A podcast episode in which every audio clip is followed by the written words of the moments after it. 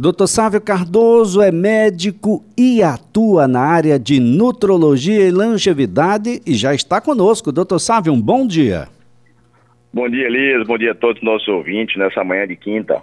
Bem, doutor Sávio, se aproximam aí as festividades do final de ano, Natal, Ano Novo, as pessoas já pensando no Réveillon.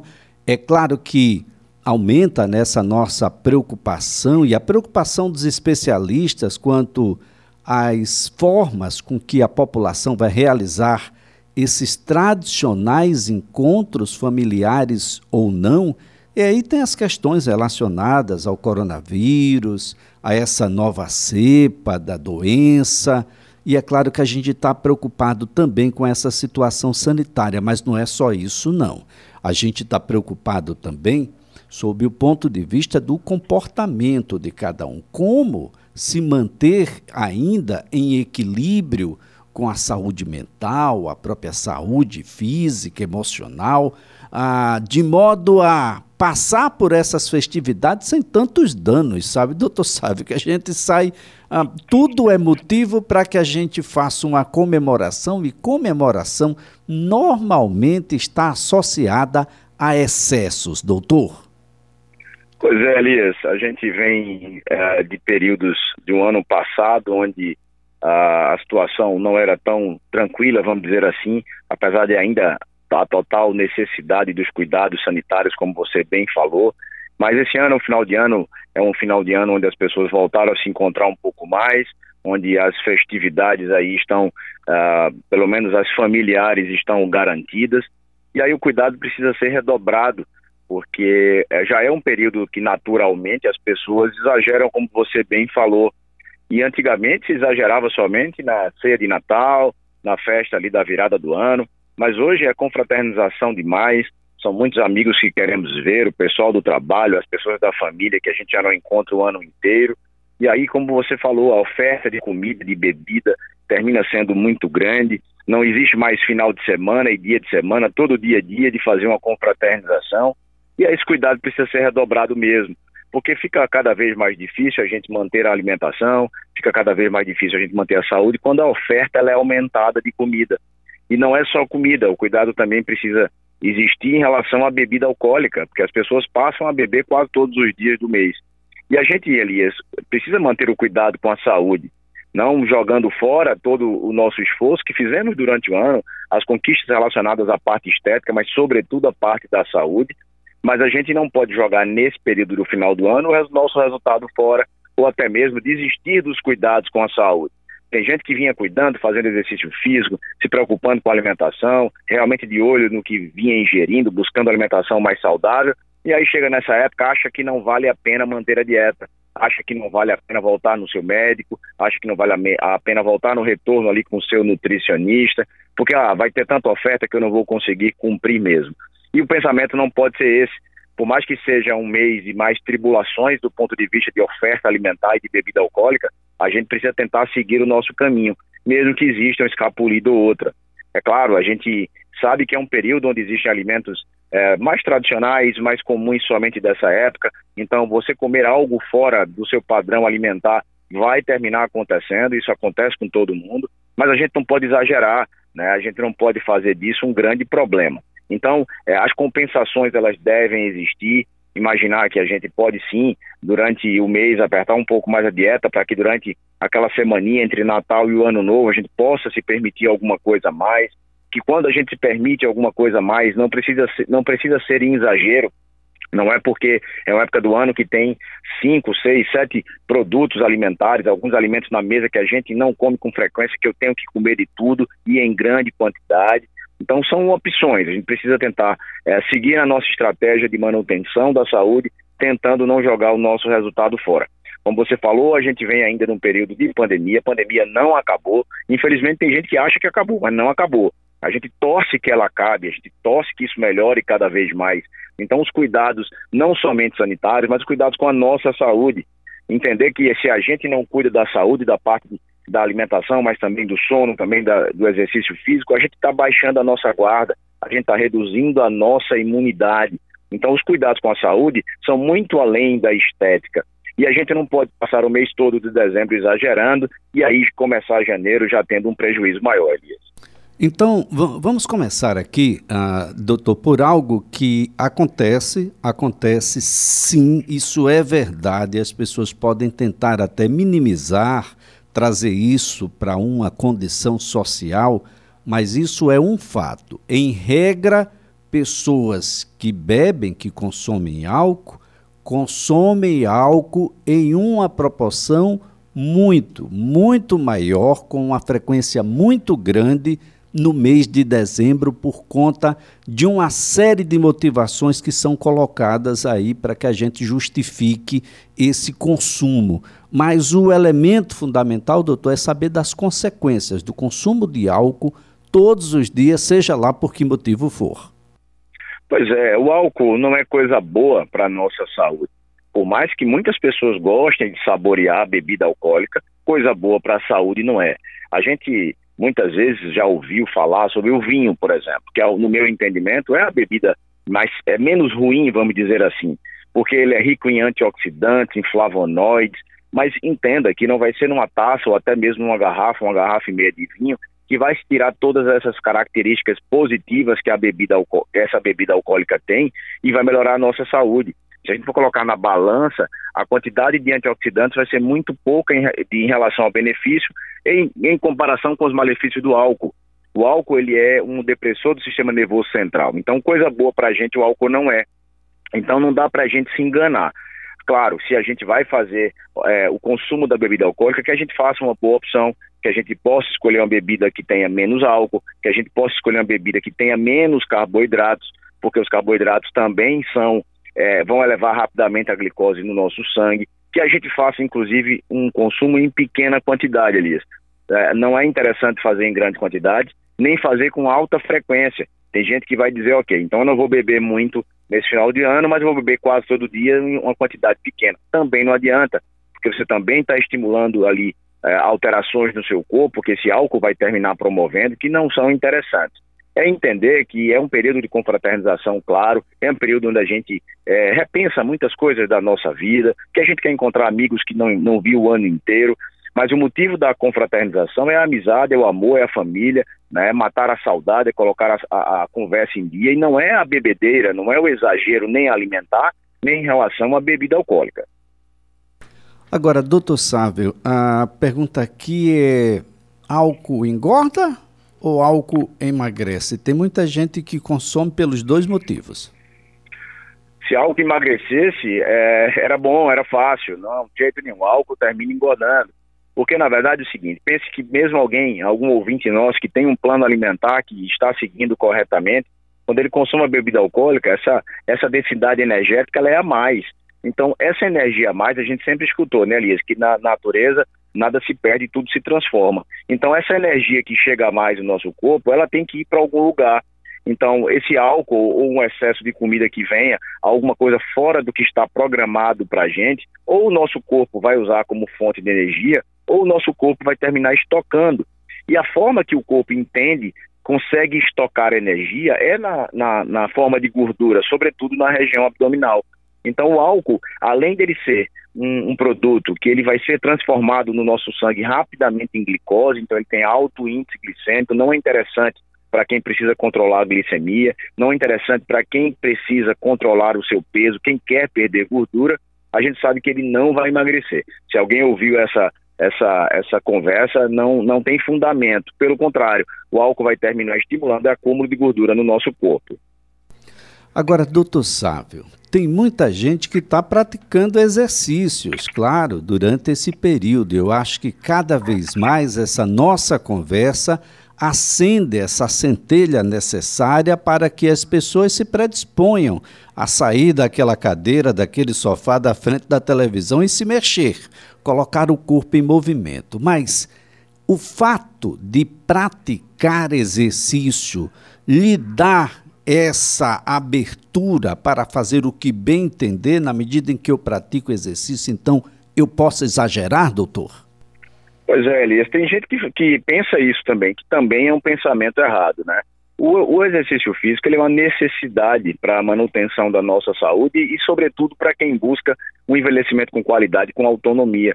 O exercício ele vai trazer benefícios para o nosso corpo, como um maior estímulo à queima de gordura, manutenção da massa muscular, mas uma série de outros benefícios, como melhoria da densidade óssea, como estímulo maior à liberação de neurotransmissores, maior liberação hormonal e até mesmo questões relacionadas à ansiedade. Então, quem pratica exercícios com frequência tende a ter menos ansiedade, tem uma chance menor de desenvolver depressão. Então, o exercício físico precisa fazer parte da nossa vida. Mas, infelizmente, o nosso gasto energético na, durante a prática do exercício físico ele é muito menor do que a gente gostaria que fosse.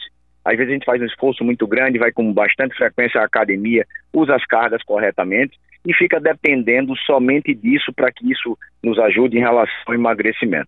E tem o outro lado, que é pior ainda, que é aquela pessoa que acha que o fato de frequentar uma academia ou fazer a sua atividade qualquer que seja com frequência, isso é um passe livre para poder exagerar na alimentação ou até mesmo não ter um padrão de alimentação saudável.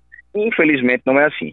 Quando a gente pensa em emagrecimento, o exercício físico ele é adjuvante, ele não é o principal ator dessa história. Quem vai ser sempre o principal, quem sempre foi a parte principal do emagrecimento e vai continuar sendo, é a questão alimentar. O exercício ele vai fazer parte, ele precisa ajudar a, essa, essa, esse aumento do gasto energético, traz uma série de benefícios para a nossa saúde, mas não é ele que vai resolver. E de maneira alguma a gente tem que fazer o uso do exercício físico como uma, uma pré-compensação, né? Então, ah, é o período do dezembro que vai ter muita confraternização, eu vou então exagerar no exercício físico, eu vou treinar duas vezes por dia para poder comer muito mais. Essa conta, infelizmente, não fecha, Lias. A gente sabe que quando a gente pensa em emagrecimento, na teoria é uma coisa simples, na prática não é, porque envolve tantas outras questões, sobretudo emocionais, mas a gente sabe que a gente tenta, deveria tentar ao menos aumentar o, o gasto energético e diminuir, e diminuir o consumo energético.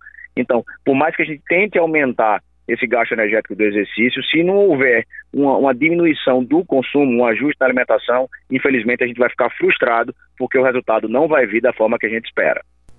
Agora, doutor Sávio Cardoso, quem está nos ouvindo e não faz uso de bebidas alcoólicas, diz: olha, eu estou tranquilo, eu já saí na frente. Em tese, sim, mas existem ah, os coquetéis não alcoólicos e que passam a tomar conta, aliás, na atualidade é uma verdadeira febre nas festas e há quem faça o consumo desses coquetéis sem o álcool. Agora, doutor, não tem o álcool, mas tem aqueles leites condensados, tem uma série de frutas ali em cima, refrigerantes, enfim, o que tem de açúcar nesses coquetéis não é brincadeira, doutor? Pois é, Elias. Essa pessoa termina fugindo dos malefícios que o álcool traz para o nosso corpo, mas termina também caindo aí na cilada do açúcar. O açúcar é um vilão para a nossa saúde, a gente deve evitá-lo, sobretudo o açúcar refinado, né? E essas bebidas alcoólicas, elas são muito coloridas, muito bonitas e até muito saborosas, a gente sabe disso. Mas sempre se usam muito xaropes, xarope a gente sabe muitas vezes, ou na maioria das vezes, industrializados, você às vezes pega um xarope de gengibre, por exemplo, tem tudo ali menos gengibre. São químicos, né? além de açúcar, muita coisa química. Quando não usam leite condensado, quando não usam o próprio açúcar mesmo. Então, muito cuidado. Uh, a gente tem que se preocupar, Elias, com tudo que a gente ingere, avaliar se é uma coisa que vai nos trazer benefício ou não. É claro que nessa, nessa estratégia de mudança do estilo de vida, a gente vai precisar abdicar de certas coisas que a gente gosta para que a gente consiga a, atingir a manutenção da saúde e envelhecer com qualidade, a gente vai abrir mão de, de, alimentos, de bebidas que a gente eventualmente gostava, mas se a gente tiver o entendimento de que certos produtos não são interessantes para a nossa saúde, vai ficar mais fácil a gente evitar, realmente não consumir ou fazer um consumo em, em pequena quantidade. Essa pessoa que está exagerando aí nos, nos coquetéis, é, se brincar, está tendo os mesmos malefícios ou até mais de quem está tomando a bebida alcoólica em pequena quantidade. Então, muito cuidado, porque não é porque não bebe que pode fazer o consumo desses coquetéis, não é porque nas confraternizações não está consumindo bebida alcoólica que pode enfiar o pé na alimentação, que pode comer de forma deliberada o que quer e bem entende, frituras, a farinha refinada, muito açúcar porque esse, esse tiro pode sair pela culatra. É um período de confraternização, como a gente fala, mas é um período que a gente não pode deixar de lado os cuidados com a saúde. Bem, doutor, para aqueles que ainda assim vão fazer a prática do uso do álcool, a hidratar, doutor, hidratação é conversa ou é uma necessidade? Tem uma razão de ser? A gente precisa ingerir água. Não estou falando sobre os sucos, não estou falando sobre outras bebidas que contêm água. Eu estou falando de água, doutor. É importante demais, Elias. Primeiro que a água é um, um dos pilares para a manutenção da nossa saúde. Então é importante que a gente já tome adequadamente a quantidade de água, independente de consumo de bebida alcoólica ou não. Em outras oportunidades, a gente já falou aqui que todos deveriam consumir cerca de 30 a 40 ml por quilo de peso, isso de água por dia. Então, é importante esse, esse cálculo para que a gente faça. E quando se faz o consumo da bebida alcoólica, a gente deve aumentar o consumo do, de água, seja de uma forma prévia, seja durante o consumo da bebida alcoólica e até mesmo depois que se para de beber durante o consumo é importante alternar. Se quem toma uma, uma, uma taça de vinho, tente alternar com, com, com, copos de água. Quem toma sua cerveja, tente alternar ali a sua long neck, a sua, a sua tulipa de cerveja com copos de água. Isso é muito importante, porque o álcool, uma das características é que ele termina causando uma, uma certa desidratação do nosso corpo, porque ele estimula a diurese, quando a gente toma o álcool, ele, ele mexe com alguns hormônios e estimula a questão diurética. A gente urina mais, a gente elimina mais água do nosso corpo.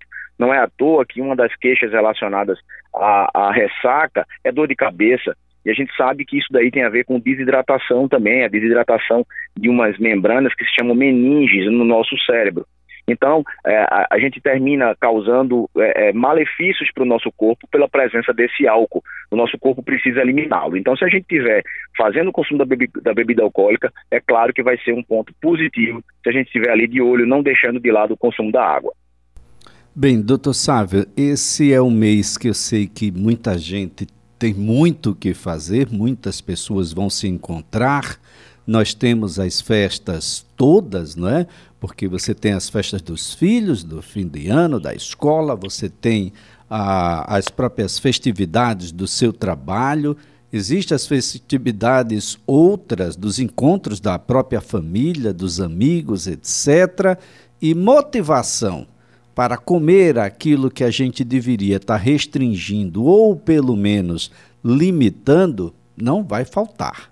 A ideia é de que a gente tenha a força necessária e o equilíbrio necessário para que essas porções sejam mínimas e que em determinados encontros, de fato, você tenha opções, porque essa é uma característica também do mês, lhe dar muitas opções e tendo opções a gente pode fazer algumas trocas, algumas escolhas, doutor.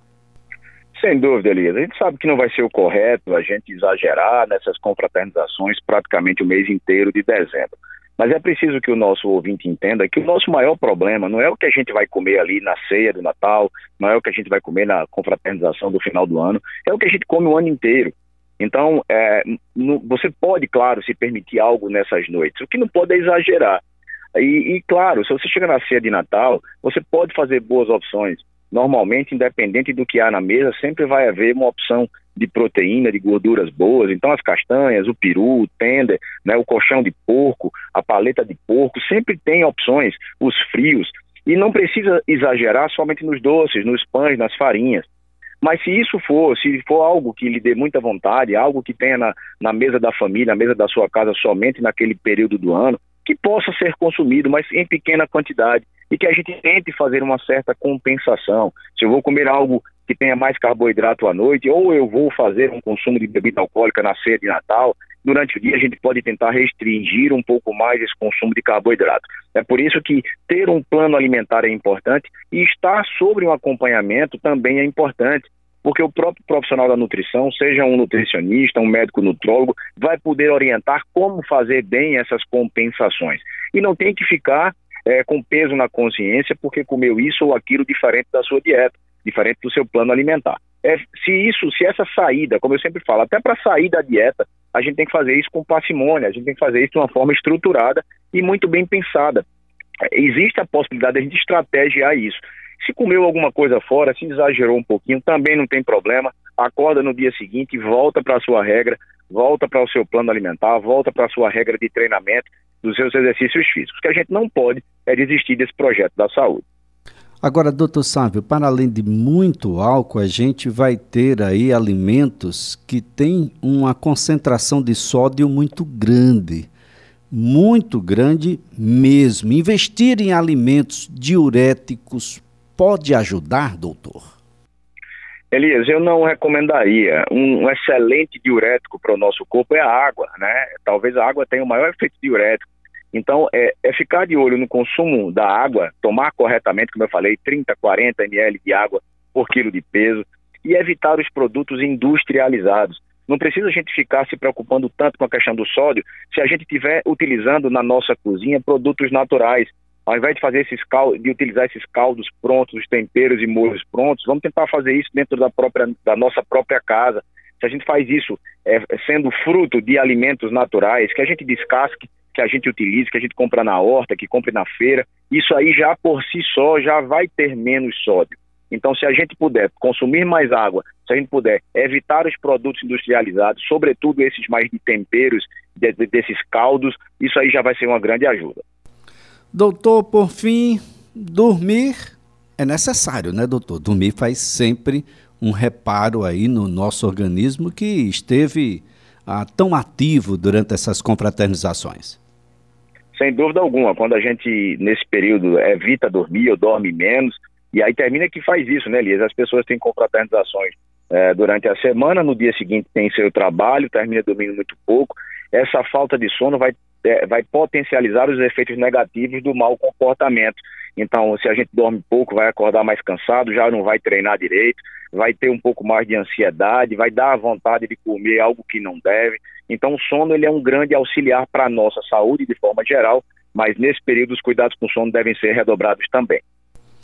Doutor Sávio Cardoso, mais uma vez, a nossa gratidão pelas informações, ah, pela colaboração aqui prestada, que as pessoas possam, porque as confraternizações já começaram, alguns ah, que são um pouco mais cuidadosos ou mais festivos, já começaram há algum tempo essas, essas confraternizações, mas é importante a gente não perder de vista quais são os nossos objetivos de vida, dos ganhos que nós já tivemos para aqueles que já começaram há algum tempo a regrar um pouco melhor a forma como se alimenta e, claro, o implemento das atividades físicas. Para aqueles que já conhecem os ganhos, há uma necessidade de não jogar tudo para cima, né, de qualquer forma, de qualquer jeito. Para aqueles que ainda não começaram, todo dia é dia, né, doutor? Todo dia é um bom dia para dar esse passo inicial.